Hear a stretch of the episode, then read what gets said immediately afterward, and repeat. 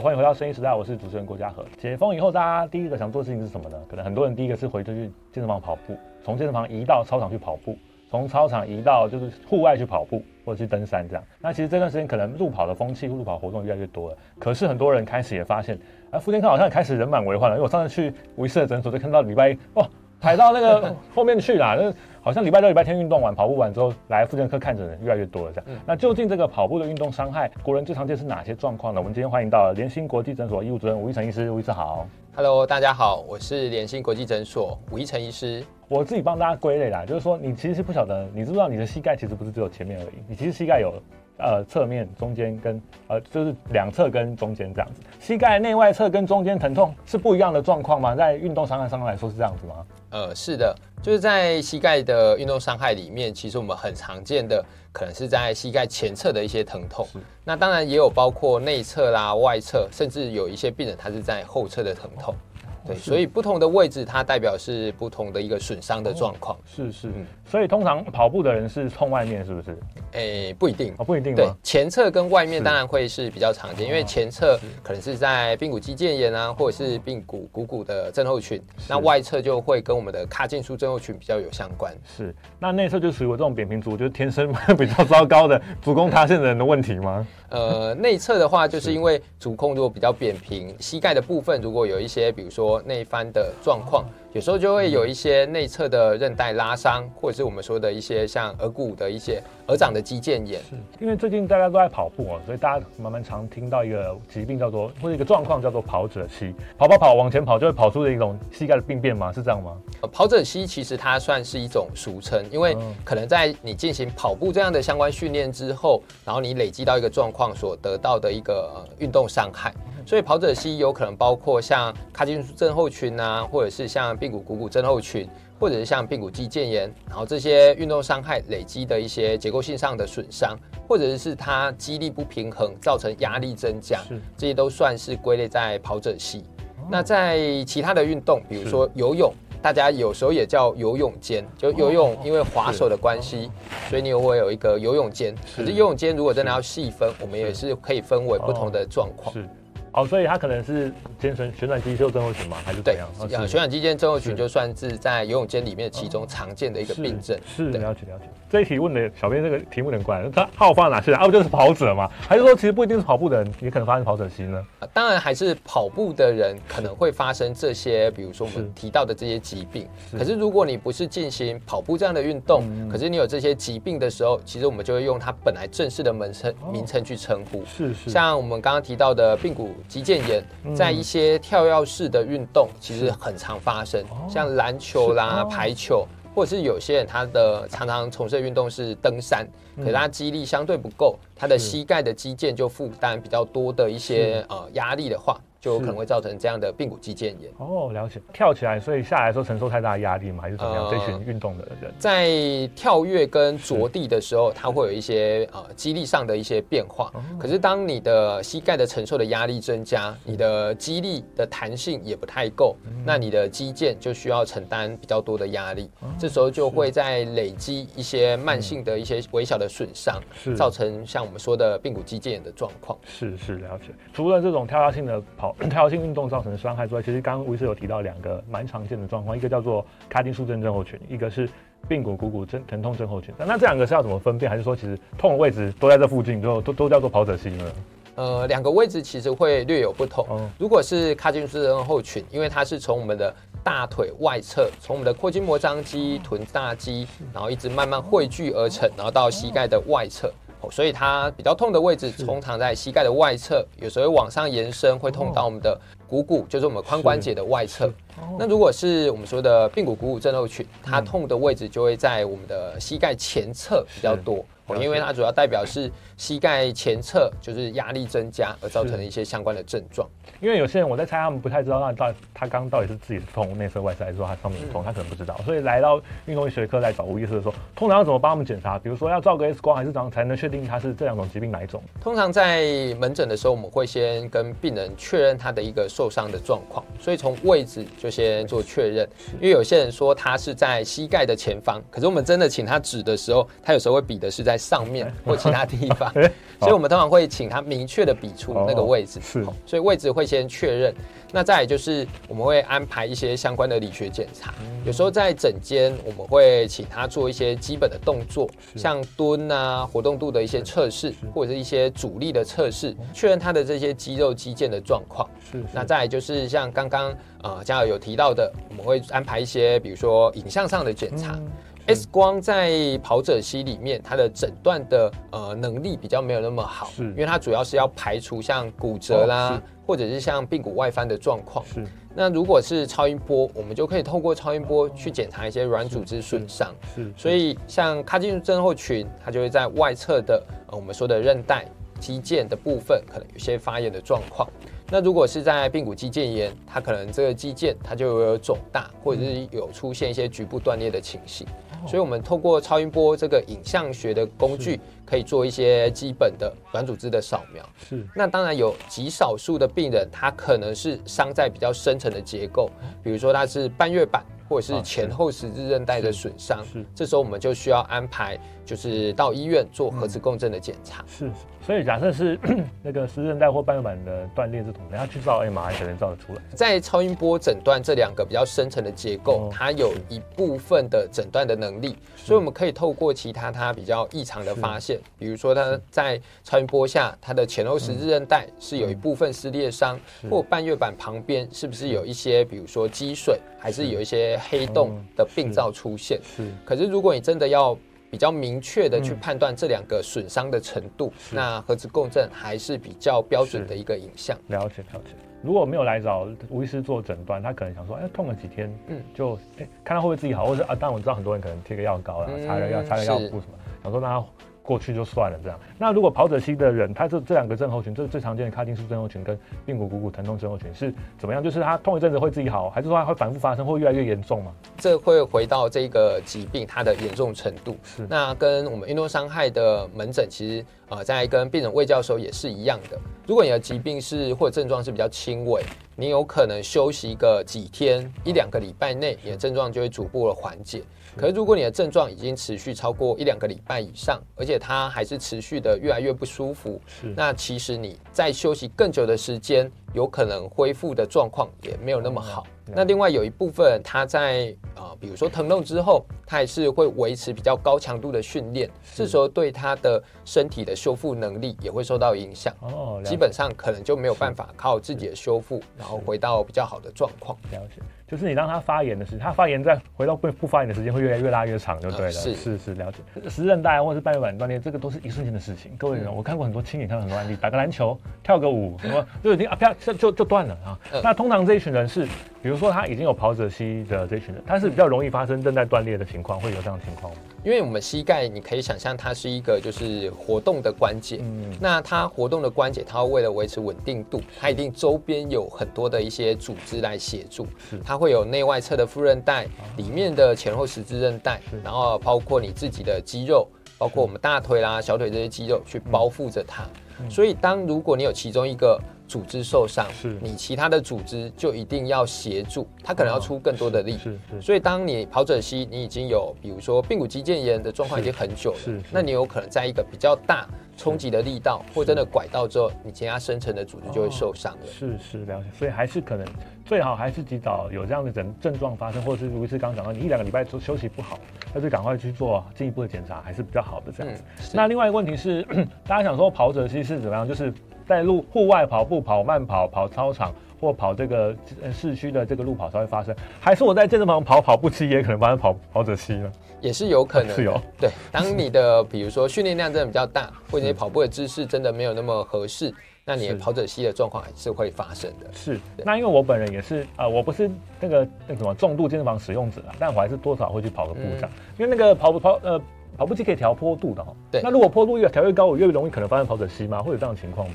就是当如果你的肌力在那个坡度是比较不够的，因为你会把坡度调高嘛，所以你的膝盖的负担其实会增加，因为你需要承受比较多的一个上升坡度造成的一个状况，是，所以你的受伤的几率其实是会增加。了解，嗯，因为这个为什么会这样呢？因为据说坡度比较高，消耗量比较多，比较快可以减肥。那那有些那如果说假设他已经是有发炎过或是有过运动伤害的族群，嗯、因为我最近看到蛮多五六十岁的这个长、嗯、阿阿姨叔叔也开始在运动喽，是他们是不是又不太适合把坡度调太高呢？会有这样建议吗？呃，每个人当然都是需要运动的，然后也是适合去运动的，嗯、可是你可以根据自己的状况去做调整。嗯，比如说过去你真的没有太多跑步的习惯，你一开始还是要先把。比如说跑步的速度先把它下降，然后从慢慢的一个速度增加，距离增加，然后最后再调整。比如说你把坡度做改变，或者是速度做改变，这样会比较减少它后续运动伤害的可能。运动一定是好事，但是某种程度上要量力而为。那健身房最好的话，可能还找一个教练，或者说找专业的训练人帮你安排你的训练课程哦，所以是对你来说比较安全的。那假设。已经跑出卡丁车、卡丁素症候群来找吴医师，一定会问吴医师说：“那我现在是要打针吃药，还是要开刀？”因为卡丁素症候群的治疗现在是怎么样的一个选择呢？OK。那大部分的人，他可能是适度的休息，然后我们建议他一些胃教的伸展的动作，或者是他短期使用一些药物，不管是局部的用擦的，还是用口服的，短期的三天到五天左右的药物，他症状应该就会有一定程度的缓解。这时候再搭配他运动训练的计划的调整，比如说我们把强度先下降。下肢的训练先减少，是，然后这样他就可以恢复到一个状况。是，那有部分人他已经比较严重了，是，他可能没有透过前面这些方法就可以改善。嗯、这时候我们就会有一些介入性的治疗，嗯、包括在呃健保的附件里面，可能对于一些电疗、热敷或其他的一些治疗，可以短期的改善短期的一些症状的一些呃缓解。那如果他已经这些状况没有办法改善，我们就会有一些像注射的治疗、震波的治疗这些去提供给他，然后看他是否能够接受这些治疗的方式。是，大家可能就定期一上粉去做个复健嘛，每次看整套做六次这样。可是如果我想要说，我下礼拜就要比赛，我要快一点比较好。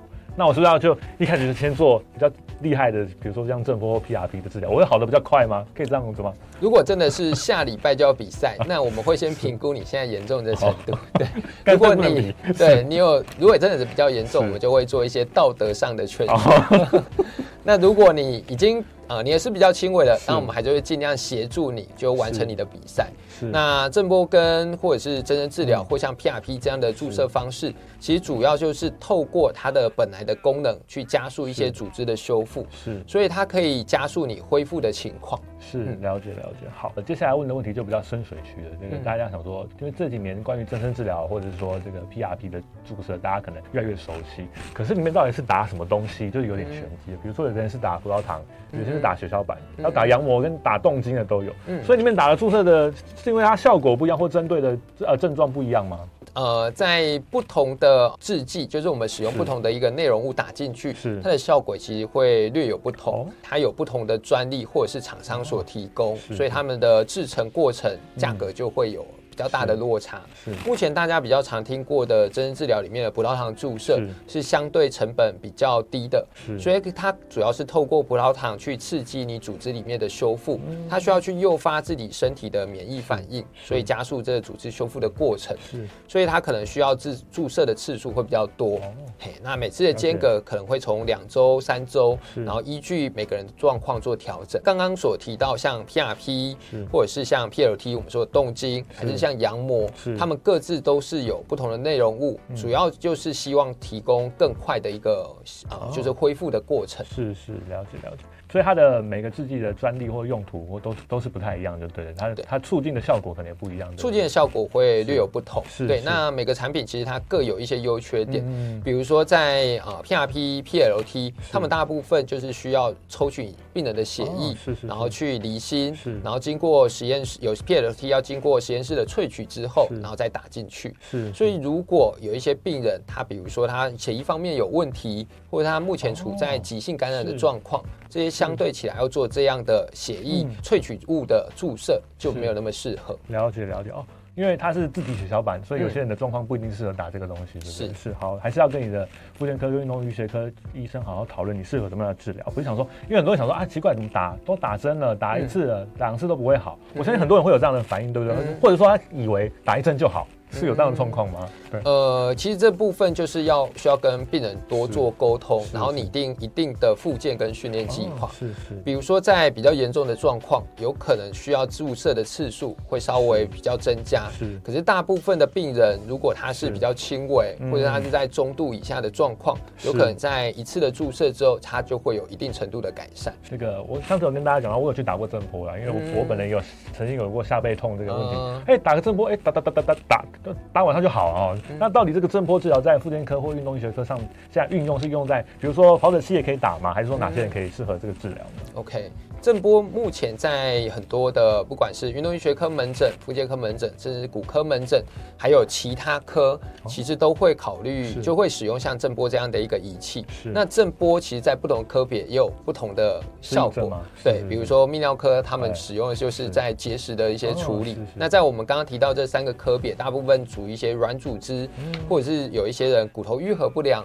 我们会透过震波的治疗去加速它的一个修复。是是，嗯，骨头有不一样，就是它骨折完或者是受伤过后，也可以打这个东西帮助它修复，也是可以的。哦，了解了解。好，是因为大家知道这个我们 peace 呃 love and peace 这个事情啊，是就是已经换了我们这个关于我们在运动伤害之后的一些处置的原则，已经把冰敷拿掉。嗯哼。所以现在如果我有跑者膝，我就不要冰敷了吗？可以这样说吗？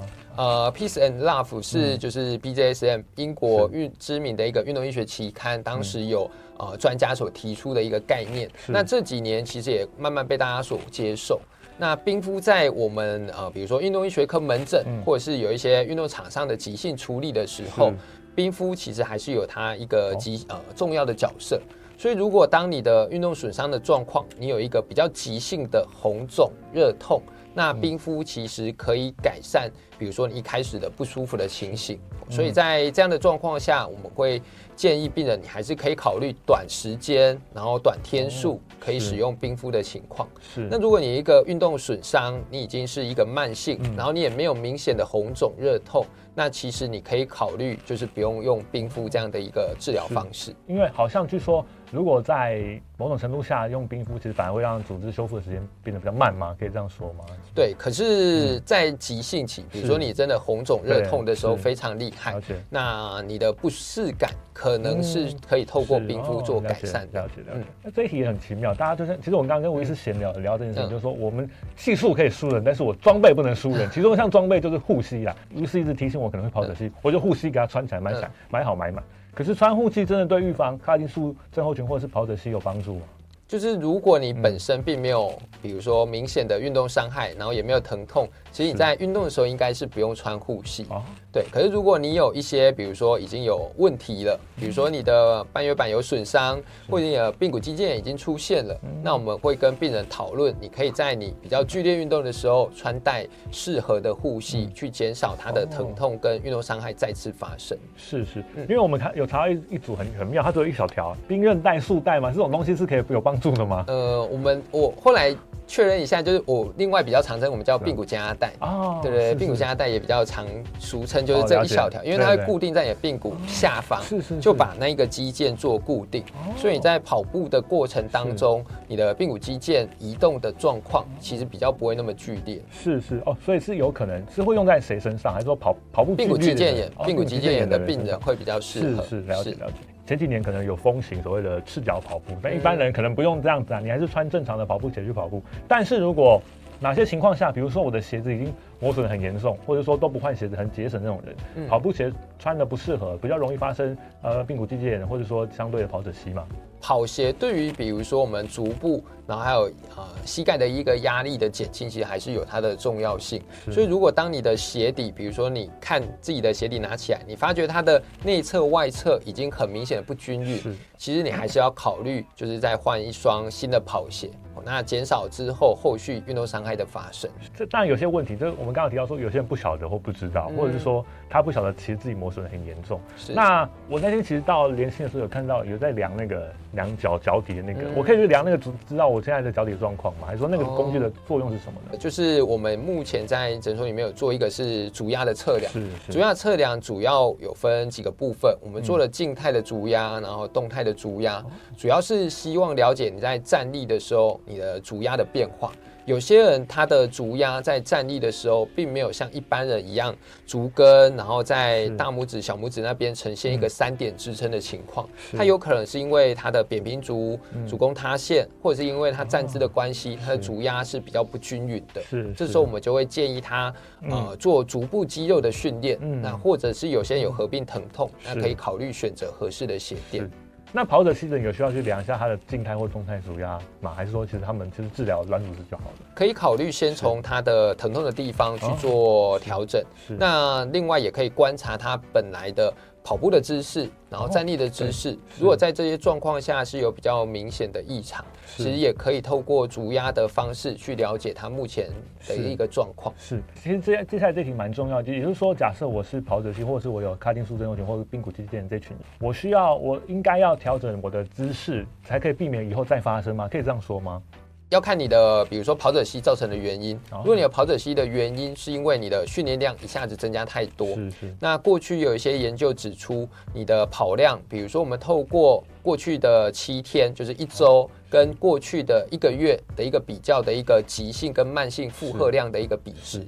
然后，如果你的训练量一下子增加太多，比如说超过一点五倍，那你可能是会造成一些软组织的损伤。哦、这时候你就是要调整你的训练课表，或者是你肌力比较相对不够的地方去做调整。嗯、那如果你是因为你的跑步姿势不良，嗯、或者是你的鞋子选择不适合，嗯、那其实还可以透过这样的方式去做调整。是。那另外有一部分的人，他可能是因为他的体重。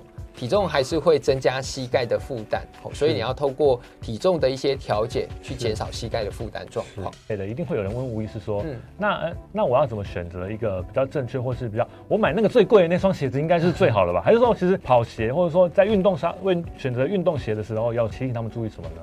跑鞋在选择的时候，你可以根据你自己的足型的状况，然后穿的舒适度，然后去选择合适的跑鞋。嗯，那过去的跑鞋从这几年都有不同的发展，就是从比较薄底的一些呃跑鞋，然后到这几年比较大家比较呃热门的一个碳纤版的一个鞋子，都有可能会选择不同的款式的鞋子。如果你能力可及，你就把你的鞋子拿来给吴医师看，说 哎，让你哪一双？那如果不行，就是按按照吴医师的建议，是选择。可能我们是不是要选择一些，比如说，我记得要要拿来转一转，是不是？还是说什么让它可以有稳定的稳定？选择说要让它要选择足跟稳定的，然后可能它有保护性的，是这样这样的选择。是，就是从足跟的稳定度，然后你的周边的保护度要足够。那另外有些人他比如说他的足部是比较宽的，那你的楦头可能会选稍微选宽的一个方式。是是啊，线头要注意嘛，不要让它挤压到这样子，比较容易受伤。假设我已经发生过这个髂胫束症候群，我已经被我已经被发现，或者说我已经跑不到受伤，那以后我是不是就不能跑步，还是说就是就不再运动了？会提醒他们说要注意这件事情吗？呃，如果你过去有伤，呃，受过一些运动伤害，那再次受伤的可能性还是比较高的。是，所以如果真的有过去这些运动伤害病史，我们会建议就是你要小心，你的跑量要逐步的增加。哦、另外，你周边的一些，比如说相关的一些肌力的训练，膝盖稳定度的一些训练，可以透过像阻力训练啊，嗯、或其他的方式去强化你下肢的一个肌力，减少它再受伤的风险。其实吴医师一直提到一个很重要，就是关于。训练，尤其是肌力训练的这件事情，我相信有些人可能是呃受伤以后才开始注意这件事情，所以增加阻力训练或者是增加我们肌肉的平衡，对我们以后预防受伤蛮重要的吗？呃，目前在比如说跑者来说，有一部分他就是单纯以专项训练为主。嗯，那这几年其实有越来越多一些运动科学相关的研究。那你在主力训练来说，其实你可以增加你下肢的肌力，那你也可以透过伸展去强化下肢的一个灵活度。是，是，所以这些方式都可以减少运动伤害的再次发生。那我就是在家里面自己练深蹲啊、硬举啊，嗯、这样以后可以比较不会跑步受伤吗？可以这样说吗？还是不一定？呃，在家练当然也是可。可以的，哎，只是你在家练，就是确认你自己的动作是标准的哦。是是，不然都练出受伤。我觉得蛮多人可能会小心在家练这个练太凶哦，可能会受伤这样子。其实刚刚就跟吴医师闲聊到说，最近有没有就是最近这几年有没有运动伤害最常见的状况？你有没有又特别觉得比较特殊的状况跟大家分享一下吗？如果就跑步来说，其实呃，跑步这项运动最常见损伤的部分还是在膝盖，是。然后第二部分就是脚踝，是。那还有它足部的地方，是。所以膝膝盖来说，比较常的运动伤害就是我们说的卡紧束症候群，是髌骨股骨的症候群，然后髌骨的肌腱炎。是那少数的人可能会有一些内外侧韧带的一些拉伤的状况。是。那在脚踝的部分，有时候他可能参加的比赛类型比较特别，可能是参加越野跑。或者他跑步的过程不小心跌了一跤，他可能就有韧带的拉伤，或者是脚踝扭伤的一些关节炎的状况。是。那另外有一部分是在足部，它可能是足底筋膜炎，或者是足部的一些肌肉有一些拉伤的情形。了解。嗯。所以有可能跑步跑到韧带断掉吗？还是说他有跑到这种这种这比较激烈的软组织撕裂的这种状况呢？呃，韧带的部分，如果是以脚踝来说，它大部分都是因为比如说意外。不小心跌了一跤，或者在越野跑的时候不小心，因为那个坡度或地形不熟悉，拐了一下，而造成脚踝韧带的一些撕裂伤。是了解，应该这样讲。我的感觉就是，这跑步的造成运动伤害，有时候可大可小，或者说可长可短哦。所以还是要特别注意。如果你真的有不舒服，像吴医师刚刚提到的，可能一周或两周以上不舒服持续，你还是要赶快到就近到运动医学科去看一下医生这样子。那最后今天节目最后要请吴医师跟大家提醒说，跑步一定是运动，一定是好事哦，提升我们国国人的运动比例人口一定是对大家的健康都是有很大的帮助。可是很重要一件事情就是预防医学。那我们要请吴医师跟提醒大家说，要怎么样预防跑步伤害的发生？您觉得哪些重点是大家可以先学起来的呢？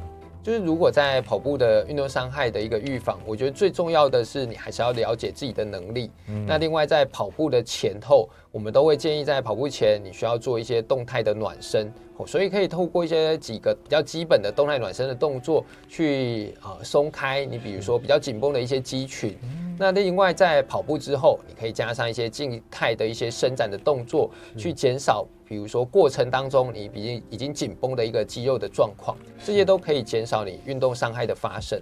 另外比较重要就是疲劳的监控，然后睡眠还有饮食也是非常重要。这几个你如果有足够的一个睡眠、足够的饮食，然后还有一个疲劳监控，那也都可以减少啊、呃、跑步这项运动造成的一个运动伤害的状况。是了解，有卡因素症候群或髌骨肌腱炎的话，嗯、我。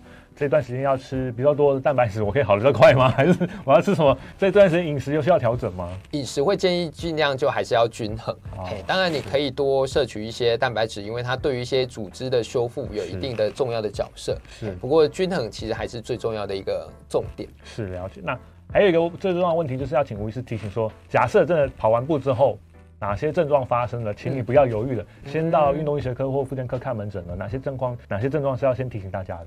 如果当你比如说运动伤害之后，你的受伤的地方有明显的红肿热痛，而且这些红肿热痛在你休息一两天并没有明显的改善，那我还是会建议，就是还是要到运动医学科、复健科或骨科门诊就诊。那另外有一部分的人，他比如说你在跑步完或者运动伤害之后，你连站立。或者是你的人走路，那还是要排除是有比较明显或比较严重的软组织损伤或者是骨折的状况，这种其实就比较建议要提早就诊。是好，以上这种是跑完步之后要，如果发生以上吴医师讲的状况的话，还是赶快就医哈，赶快检查，避免你小伤变大伤啊，小痛变大痛，或者是短痛变长痛的情况。生医时代就到这边了，下次我们再针对运动医学相关的议题来请教吴医师其他方面大家关注的关注的一些状况。那生医时代，我们下次见，拜拜，拜拜。